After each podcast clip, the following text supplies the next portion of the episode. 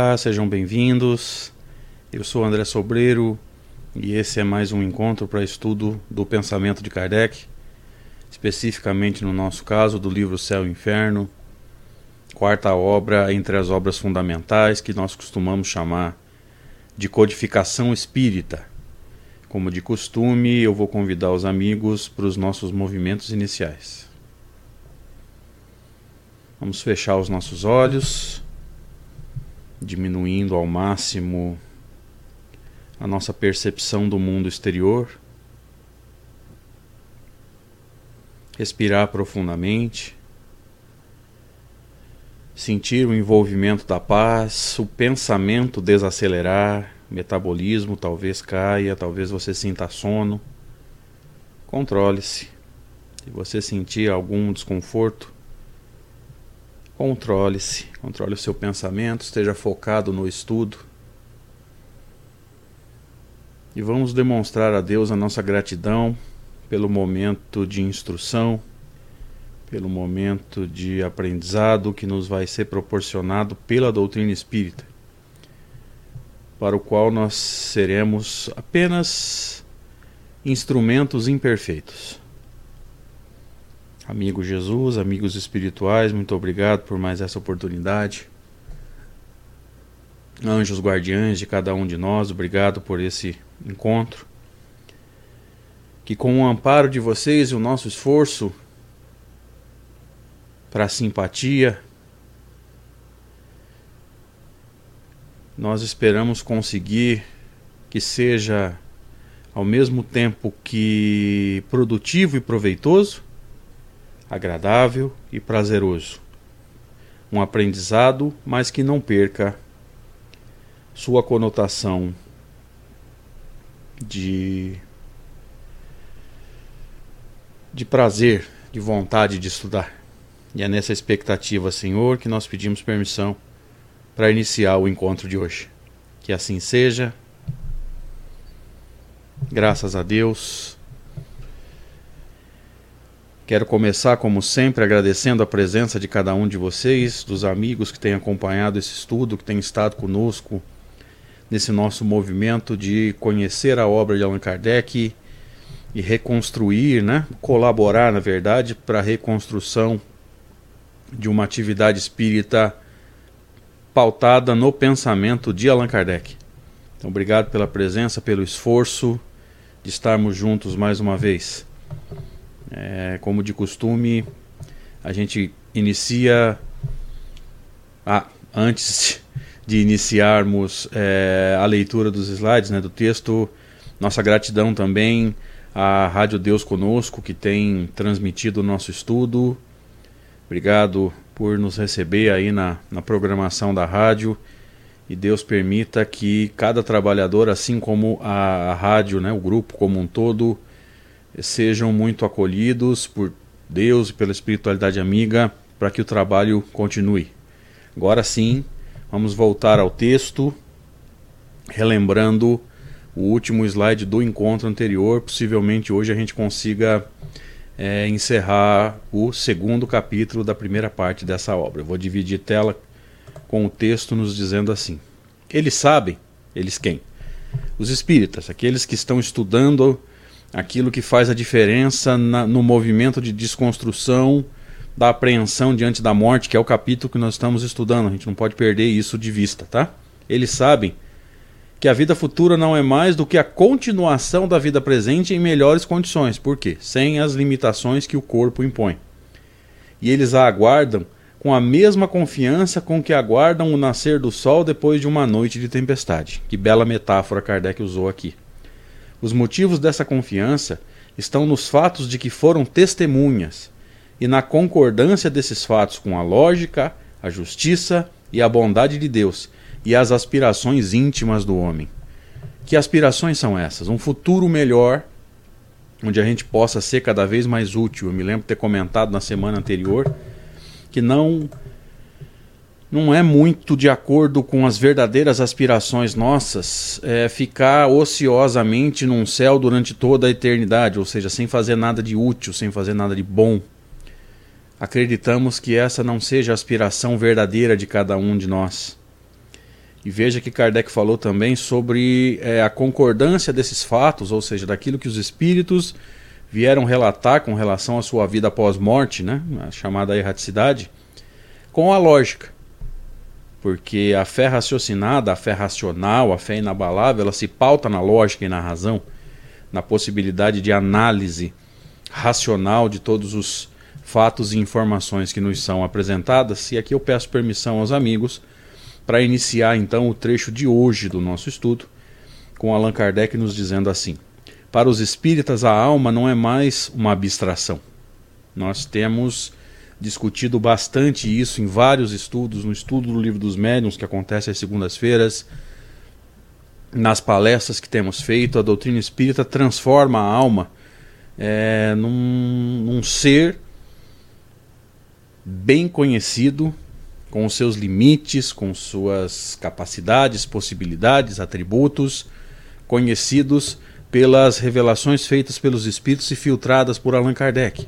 Então não é mais uma abstração, um ponto, um átomo, como nós vimos nesse capítulo, e sim um ser definido que pode ser estudado através dessas revelações e das filtragens que foram feitas pelo codificador. Ela tem um corpo etéreo, que faz dela um ser definido, que o pensamento abarca e concebe. Ou seja, não é mais uma coisa que você não sabe onde começa, onde termina. É... Ela tem um envoltório que Kardec está chamando aqui de etéreo, ou seja, ele é fluídico, um tipo de matéria que não se conhecia na época. E diga-se de passagem, segundo alguns físicos, embora vários físicos digam várias coisas, é a que mais faz sentido para mim, desconhecida absolutamente até hoje, e tudo que se tentou chamar de fluido cósmico, na verdade, são variações, porque o fluido cósmico não pode ser mensurado e, portanto, não pode ser descoberto, não pode ser encontrado, ele pode ser apenas imaginado, porque no seu estado de extrema é, eterização ele não pode ser mensurado, então vai ser meio difícil da, da ciência é, descobri-lo, né? Já é muito para fixar as ideias sobre sua individualidade, suas aptidões e percepções os atributos do espírito, que Kardec vai resumi-los na palavra pensamento. Ou seja, nós conseguimos hoje entender que a alma ela é uma individualidade que tanto emite quanto capta, que interage com o meio, inclusive com o meio físico, né, com o chamado plano físico. Então a gente já está entendendo o que é a alma. E entendendo a alma, a gente entende a imortalidade. E nesse movimento, o é, crescimento da nossa fé, o desenvolvimento da nossa confiança se, se desenvolve bastante. A lembrança daqueles que nos são caros repousa sobre algo real, algo palpável, né? E eu acho que o grande fator que tem nos ajudado a, a, a nos fortalecer com relação a essa lembrança daqueles que nos são caros, que nos são importantes e que foram antes de nós, fizeram a passagem antes de nós é a conservação da individualidade, ou seja, aquele que nos amava continua nos amando, aquele que nos, de, nos queria bem continua nos querendo bem, anseia tanto quanto nós pelo reencontro e está nessa dimensão, não sei se eu posso usar esse termo chamado plano espiritual, é, conservando a sua individualidade e com saudade de nós da mesma forma que nós estamos com saudades deles. E Allan Kardec prossegue, eu vou dividir tela mais uma vez. Não são mais representados como chamas fugitivas que não lembram em nada ao pensamento, mas sob uma forma concreta que os mostra melhor como seres vivos, como seres viventes, não com vida física, mas seres que continuam vivos após a morte do corpo, que não perdem a sua individualidade, que conservam em si todas as suas capacidades e têm um potencial para frente mas tem um potencial futuro extraordinário, como Jesus nos ensina. Nós somos deuses. Poderíamos fazer tudo o que ele faz e muito mais. Veja, Jesus não mostrou, nesses pouco mais de 30 anos que esteve conosco, segundo os relatos bíblicos, né? É, não mostrou todo o seu potencial. E Kardec prossegue. Depois, em vez de ficarem perdidos nas profundezas do espaço, eles estão à nossa volta. Veja que essa frase é, vai derrubar tanto a tese antiga do céu e do inferno, quanto a tese moderna do plano espiritual dividido em planos e cada um teria uma sintonia e, portanto, iria para um plano e umbral e colônias, estão à nossa volta. Estão interagindo conosco o tempo todo. Estão no meio de nós.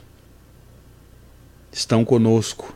Associam-se a nós pelo processo de afinidade que Allan Kardec vai chamar de simpatia o mundo corpóreo e o mundo espiritual estão em relação contínua e assistem-se mutuamente.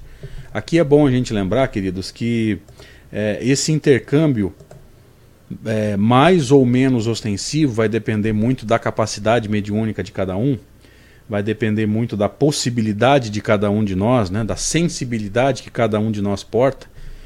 É, lembrando de O Livro dos Médiuns, salvo engano, no item 159, quando Kardec vai dizer que todos somos médiums, mas que quando nós discutimos a atividade mediúnica, a palavra médium deveria ser é, usada apenas no sentido das faculdades mais patentes, mais afloradas, né? enfim.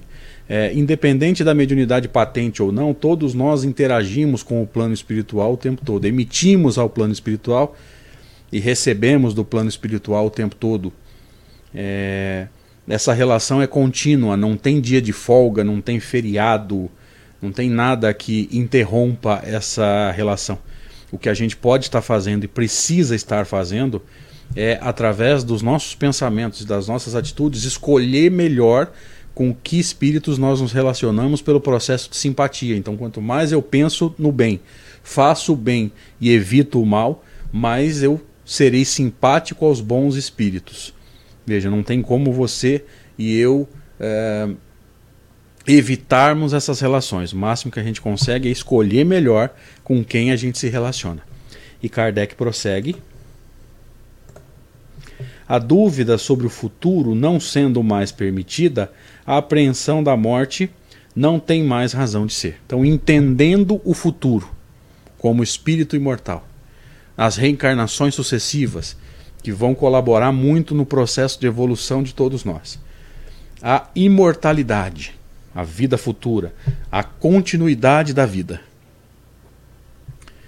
É, colabora, segundo Kardec, nesse texto, para derrubar, para desconstruir esse medo da morte, essa apreensão com relação à morte.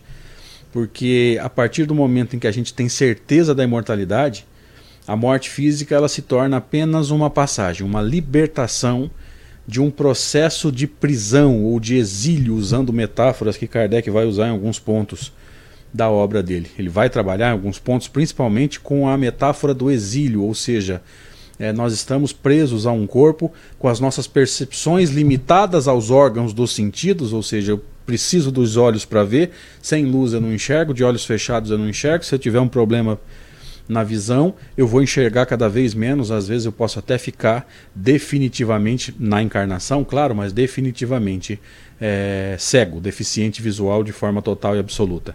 Eu preciso dos ouvidos para ouvir, e se esses ouvidos tiverem problema, eu vou ouvir cada vez menos e às vezes posso ficar até completamente surdo, completamente deficiente auditivo. Então percebam que é, nós estamos limitados no corpo, não estamos limitados ao corpo porque você sabe, eu também sei, que o espírito não está fechado no corpo como se fosse uma caixa, ele irradia. É, nos momentos em que o corpo dá as folgas, ele consegue é, sair do corpo, na chamada emancipação da alma, mas não dá para negar que a encarnação nos limita. Então, com a certeza da imortalidade da alma, a morte passa a ser a porta da libertação. Kardec trabalha, como nós já dissemos nesse capítulo é, esse conceito no Evangelho segundo o Espiritismo no segundo capítulo. Não mais a porta para o nada, que é o conceito materialista, mas a porta da libertação, da liberdade do, com relação ao corpo, a liberdade de ir e vir pela velocidade do pensamento, de captar sem a necessidade de órgãos, captar por todo o ser. Né? Vemos-la, a morte, chegar com sangue frio, ou seja, com calma, com cuidado, não entenda esse termo errado com tranquilidade, como uma libertação, como a porta da vida e não como a porta do nada. Veja que ele está relembrando aqui o conceito que ele tinha trabalhado um ano antes, no chamado Evangelho segundo o Espiritismo. A porta do nada ou a porta para o nada é o conceito é, materialista, ou seja, você morreu, acabou, porque para os materialistas nós somos apenas matéria. E aqui ele vai trabalhar é, a porta da libertação, como uma libertação, a porta da vida, mas da vida verdadeira. Não da limitação da carne, mas da plenitude daquele que não foi criado para viver em matéria. Ele passa pela matéria para evoluir, justamente para se desprender da matéria. Então, durante a encarnação, o processo de espiritualização. Mas que nós consigamos conquistar na matéria essa vida plena do espírito imortal até chegarmos à perfeição.